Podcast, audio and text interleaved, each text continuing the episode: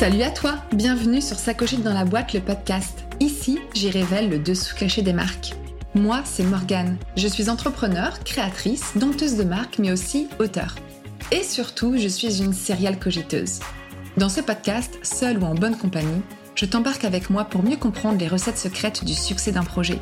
Et par succès, j'entends aussi l'idée d'une marque bien dans ses baskets. Allez, c'est parti.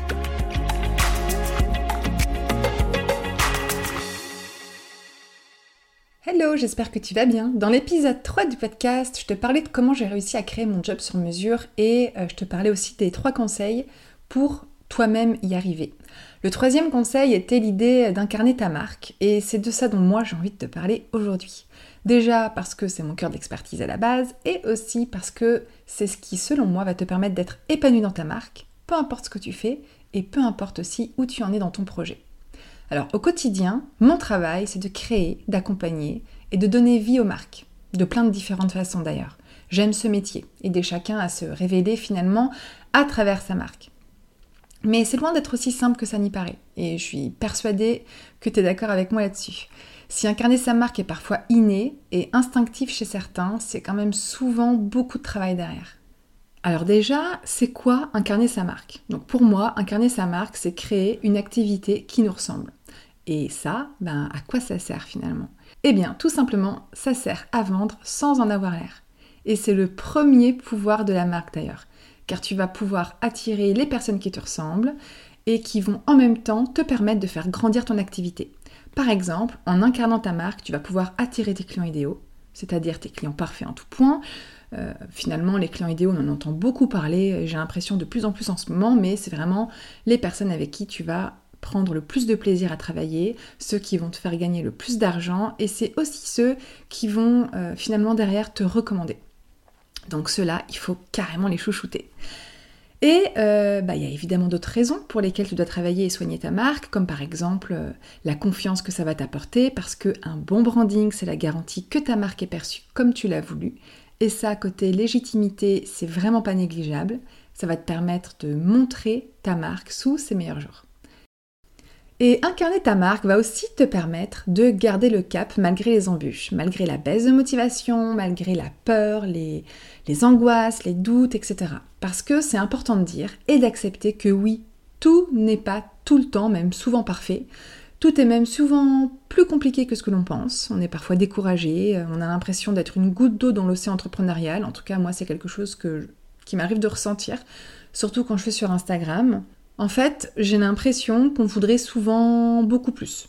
Beaucoup plus de temps, beaucoup plus de clients, beaucoup plus d'argent, de reconnaissance, de contenu. Euh, toujours plus, trop de choses finalement. Et c'est normal, je pense que c'est vraiment normal de passer par euh, toutes ces phases quand on entreprend. C'est certainement lié pardon, avec les objectifs qu'on n'a peut-être pas atteints, les ambitions qu'on a peut-être mal calibrées, euh, l'équilibre entre le nous pro donc le nous professionnel et le nous personnel qu'on a peut-être mal défini ou qu'on n'arrive peut-être même pas à tenir, je sais pas. Mais euh, bref, quand on incarne sa marque pleinement, quand on sait ce qu'on veut, quand on sait ce qu'on vaut, euh, eh bien euh, on a un état d'esprit et on a un mental beaucoup plus solide. On sait ce qui doit être fait avec plus de, justesse, plus, de justesse, plus d'harmonie, plus de bienveillance et aussi plus d'équilibre en tout point. Et plutôt que d'épiloguer plus longuement là-dessus, quoique parler de mindset quand on entreprend est juste vital, mais je réserve ça pour d'autres épisodes, on va dire, je vais sans plus tarder te parler aujourd'hui de 5 conseils à appliquer pour justement incarner toi-même euh, ta marque. pour incarner ta marque, quoi, tout, simplement. Donc si ça te va, euh, c'est parti. Alors, le premier conseil, c'est euh, déjà en se mettant au centre de son projet. Donc, comment est-ce qu'on incarne sa marque En se mettant au centre de son projet? Alors, pas forcément sur tous les aspects ni de manière euh, constante, mais se mettre au cœur de son business va permettre de te guider, de te donner un cap. Et j'en ai déjà pas mal parlé, mais c'est un peu la base quand on est en train de créer ou de pimper euh, sa marque. Tu dois retenir que ta marque est le reflet de ce que tu es, de ce que tu n'es pas, de ce que tu as choisi, euh, et de ce que tu n'as pas choisi, quand tu définis finalement ce que tu veux pour ta marque et quelle direction tu souhaites prendre, tu dois euh, commencer par savoir d'où tu viens toi et ce qui t'a amené jusqu'ici. Pour moi, incarner sa marque, c'est se retrousser les manches, c'est faire le vide et se recentrer sur soi. Donc tu l'as compris. le soi qui fait que son activité, son métier, son offre et sa marque sont ce qu'ils sont aujourd'hui. Pour ma part, quand je suis perdue ou démotivée, eh bien je m'applique toujours la même chose. Et ça rejoint un petit peu ce que je te, racontais euh, avant de, commencer à te parler de ce premier, euh, conseil. Mais euh, c'est ce que moi, je recommande aux marques que j'accompagne je leur recommande de euh, se replonger dans le pourquoi elles font ce qu'elles font. Enfin, pourquoi je fais ce que je fais. Pourquoi tu fais ce que tu fais, quoi. Et souvent, euh, bah moi, ça me permet d'éclaircir, pas mal d'interrogations et de doutes rien qu'avec cette question. Donc, ce que toi, euh, je te recommande ici, c'est d'avoir bien délimité les raisons de ton projet avec l'ADN de ta marque, la plateforme de marque. La vision, pourquoi tu fais ce que tu fais. La mission, donc c'est ce qui te permet d'atteindre ta vision. Euh, les valeurs, les valeurs, ça va te permettre aussi de travailler ce que en quoi, ce en quoi toi tu crois. Et euh, finalement, déjà, quand tu as euh, cette base solide, avec toi au centre de tout ça, eh bien, euh, ça va aussi te permettre derrière de euh, personnaliser ta marque et de l'incarner encore mieux. C'est ce qui nous amène au deuxième conseil pour incarner sa marque, en lui donnant une âme, une personnalité. Et là, eh bien, ça passe par plusieurs choses. Tu peux travailler ta marque comme une véritable personne avec laquelle euh, on doit pouvoir créer des connexions, faire passer des émotions, en créant du lien avec ta communauté, avec aussi tes prospects par exemple, euh, en créant une relation de confiance avec elles. D'ailleurs, je trouve, moi, que quand on est entrepreneur, eh bien, on a cette facilité à créer une expérience forte avec notre audience, à tisser des liens plus facilement que le ferait une plus grosse structure, j'ai l'impression. Parce qu'on va parler un même langage, parce qu'on partage des valeurs et des intérêts communs. Notre marque, elle est tellement importante à nos yeux qu'on crée une relation de confiance avec nos clients en transmettant bah, notre passion, notre envie de bien faire à tout prix. Euh, et ça, tout de suite, ça passe beaucoup plus... Euh, c'est spontané en fait, c'est naturel. Ils ont l'impression de compter beaucoup plus que euh, leur porte-monnaie et c'est une vraie réalité. C'est toute cette expérience si particulière, cette expérience privilégiée, ce lien fort qui va attirer ta cible et qui va fidéliser ta clientèle en leur montrant que tu les places sur un piédestal. Pour réussir à personnaliser pleinement euh, une marque, moi j'invite souvent à créer le portrait type de sa marque. Tu sais, parfois on parle du portrait euh, type euh, de ton persona, de ton client idéal. Eh bien, moi j'aime bien faire cet exercice, mais appliquer à la marque en lui donnant une véritable personnalité. Qui est-elle À quoi pense-t-elle Quel est son caractère Quelle est sa personnalité Quels sont, euh, euh, je sais pas moi, ses besoins euh, Quels soucis est-ce qu'elle rencontre Quels sont ses points forts, ses expertises, ses compétences Quel langage elle va parler. Bref, ça fait beaucoup beaucoup de questions, mais c'est essentiel en fait, et ça va permettre de donner vie à ta marque et finalement d'intégrer tous ces traits de caractère à différentes étapes de notre activité. On va pouvoir après euh, s'en servir dans euh, le look, donc euh, dans l'identité visuelle, la communication, dans la manière de vendre aussi, de prospecter, donc dans la manière dont on va parler, la voix de la marque, les valeurs, on en parle un petit peu tout à l'heure, mais aussi comment est-ce qu'elle va se positionner. Et en gros, bah, en quoi elle est unique, clairement.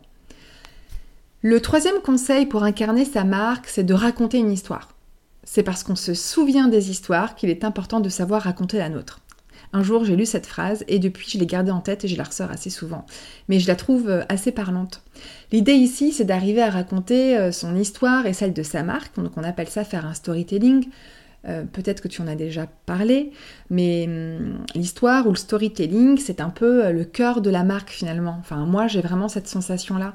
C'est ce qui lie émotionnellement euh, notre marque à notre cible en lui montrant bah, qu'on est bien réel, qu'on peut la comprendre parce que peut-être qu'on partage euh, une histoire commune. et c'est ça que nos clients viendront à chaque fois retrouver quand ils vont dépenser leur énergie, leur temps et leur argent chez nous. Par exemple, peut-être que tu as réalisé ton rêve et que tu aides dorénavant les autres à accomplir les leurs. Peut-être que tu as remporté une immense victoire, une immense fierté et que tu souhaites revendiquer une cause qui t'est chère. Euh, peut-être que tu as tout simplement trouvé ta manière à toi de faire un business et que tu souhaites dorénavant vivre de cette vocation. En tout cas, coucher sur papier l'histoire de sa marque et le faire avec soin va permettre d'apporter un côté émotionnel et humain. Parce qu'en réalité, bah, on n'est pas qu'une marque, on est une personne derrière une marque. Et ça, ça fait toute la différence. Euh, on est une personne derrière une marque avec notre propre histoire, euh, nos valeurs, nos forces, notre particularité, notre manière de parler, euh, notre personnalité et nos rêves aussi. J'avais aussi envie de te parler donc du quatrième conseil euh, pour incarner sa marque, c'est à travers son image. Et là, ça passe également par euh, pas mal de choses. Donc déjà à travers bah, l'identité de ta marque, donc on en a un petit peu parlé, euh, c'est ce qui va représenter ta marque intérieurement, comme son ADN, donc ses valeurs, sa mission, sa vision, etc. Son positionnement aussi, son histoire, sa personnalité, les promesses de ta marque, sa philosophie, son offre évidemment. Donc tout ça, c'est ce qui apporte la première euh, partie euh, de, ton, de l'image de ta marque. C'est vraiment le côté identité de marque. Et tu vas pouvoir bien la travailler en mettant justement en application mes trois premiers conseils. Mais euh, pour incarner sa marque, et là j'en viens au cinquième conseil, c'est de représenter ta marque extérieurement comme euh, son look ou son design de marque. On pourrait aussi parler de direction artistique ou de culture visuelle de la marque. Ça va englober donc ton identité visuelle, donc le logo, euh, les palettes de couleurs, euh, les symboles, les icônes, les polices de caractère et tout ce qui finalement rentre en compte dans ton identité de marque, ton identité visuelle de marque. Ça va aussi être pour moi la voix de ta marque. dans ces cas-là, c'est important de travailler ta ligne éditoriale. Euh, la ligne éditoriale, c'est un peu le discours de ta marque. Ça peut comprendre pas mal de choses. Euh, faut pas prendre peur. Tout ce que je suis en train de vous raconter depuis le début, euh, bien évidemment, ce sont à chaque fois des, des, sujets entiers à intégrer et à travailler pour sa marque. Et Là, euh, c'est le début encore de mon podcast, donc j'essaye d'être assez générale. Mais l'idée, c'est que à force, petit à petit, euh, j'arrive dans quelque chose de plus ciblé, de plus pertinent et euh, où j'accorde des, des épisodes qui, qui sont des focus sur des éléments phares pour vraiment bien travailler sa marque. Pour compléter euh, cette partie, donc euh, la partie extérieure de ta marque, pour moi c'est aussi ta communication visuelle, donc finalement c'est tous tes supports de communication, ton contenu éditorial aussi, donc les mots que tu vas utiliser, et finalement aussi toute la stratégie marketing et commerciale derrière. Ouais, je sais, c'est très large, mais voilà, incarner sa marque, c'est finalement Beaucoup, beaucoup, beaucoup, beaucoup d'aspects. Et euh, c'est toute cette représentation générale euh, de ta marque, dont la tienne aussi, euh, dont celle de tes équipes, si tu, es, si tu as des collaborateurs, mais aussi quand on travaille avec des partenaires, avec des euh, qu'on fait des, je sais rien moi, des, partenariats, des collaborations, euh, des, prestataires qui nous accompagnent au quotidien ou même de manière, euh, de manière moins régulière sur notre marque. Donc si je résume, incarner sa marque, c'est finalement un vaste sujet qui englobe beaucoup de choses et qui demande du coup pas mal de travail derrière. Comme je le disais au début de cet épisode, certains ont plus de facilité que d'autres sur cet aspect à le faire naturellement, mais ça va quand même demander du temps, de l'investissement et du travail. Une marque incarnée a une entité globale et cohérente sur tous ses supports de communication. Et dès qu'elle prend la parole d'ailleurs, sur euh, son site internet, son identité visuelle, on en parlait, euh, son offre, euh, sa technique de vente, sa communication, sur ses devis, sur son parcours client, sur son service après-vente, etc. Donc ça fait beaucoup de choses. donc ça demande bah, plus de temps qu'on ne le pense. Et finalement, pour toutes ces marques personnelles, de passionnées, d'audacieuses, de rêveuses, de pétilleuses, comme moi, euh, eh bien j'aime parler de marques intuitives. parce que je suis convaincue qu'on a en nous le pouvoir de créer quelque chose d'unique. Bah parce qu'on est nous et qu'on arrive à retranscrire tout ça. De créer une marque qui nous ressemble, en qui on a confiance, de créer une marque qui va naturellement parler à nos clients idéaux, qui va transmettre des émotions, qui va raconter quelque chose. Car aujourd'hui, c'est inévitable pour moi, une marque, elle doit rassurer, elle doit inspirer, elle doit captiver, elle doit séduire, et elle doit être construite sur des valeurs sûres. Alors je me rappelle, dans ce cas, que je ne dois surtout pas être tout ce que les autres voudraient que je sois. Que je ne dois pas non plus être tout et n'importe quoi, mais que je dois être cette chose si importante à mes yeux. Je ne dois pas non plus essayer de suivre ou d'imiter le flot permanent des réseaux sociaux où parfois j'ai le sentiment désagréable d'être noyé, de n'en faire jamais assez et de ressentir une pression euh, qui est finalement de plus en plus grande euh, et qui m'amène peut-être aussi parfois à un sentiment d'échec. Mais oui, je pense qu'on passe tous par là. Je sais pas si toi ça te parle, mais c'est quelque chose par lequel on passe et c'est normal. On est notre marque. Tout ce qu'on va créer, les résultats derrière, eh bien forcément, on va les prendre euh, au premier degré et on va forcément nous se remettre en question, pas forcément que professionnellement, mais personnellement aussi. Et voilà, c'était mon sujet du jour, j'espère qu'il t'a plu. Euh, je te propose de te retrouver dans un prochain format solo, mais ça va être long parce que le prochain format solo il est dans un mois. Mais avant, et la bonne nouvelle, c'est que je te donne rendez-vous dans deux semaines avec ma rubrique Qui se cache derrière, où j'ai eu la chance de euh, recevoir Clara Dess, la fondatrice de Croco Maman. Mais chut, je ne t'en dis pas plus. En attendant, je te laisse cogiter sur cette citation de l'écrivain français Jules Renard. Quand un homme a prouvé qu'il a du talent, il lui reste à prouver qu'il sait s'en servir. Salut Et voilà, j'espère que cet épisode t'a plu. Si c'est le cas, n'hésite pas à laisser un commentaire, à le partager autour de toi, sur les réseaux sociaux, à te s'accogiter dans la boîte, et le must à mettre 5 étoiles sur ta plateforme d'écoute. C'est tellement motivant d'avoir vos feedbacks. Et si tu découvres ce podcast, tu peux aller faire un tour sur le site www.s'accogiter-dans-la-boîte.fr pour écouter de nouveaux épisodes et pourquoi pas cogiter ta marque à ton tour. Parce que mon truc à moi au quotidien, c'est de t'aider à pétiller à travers ton aventure entrepreneuriale. En tout cas, Merci d'avoir pris le temps de m'écouter jusqu'ici et je te donne rendez-vous très vite dans un nouvel épisode. Allez, salut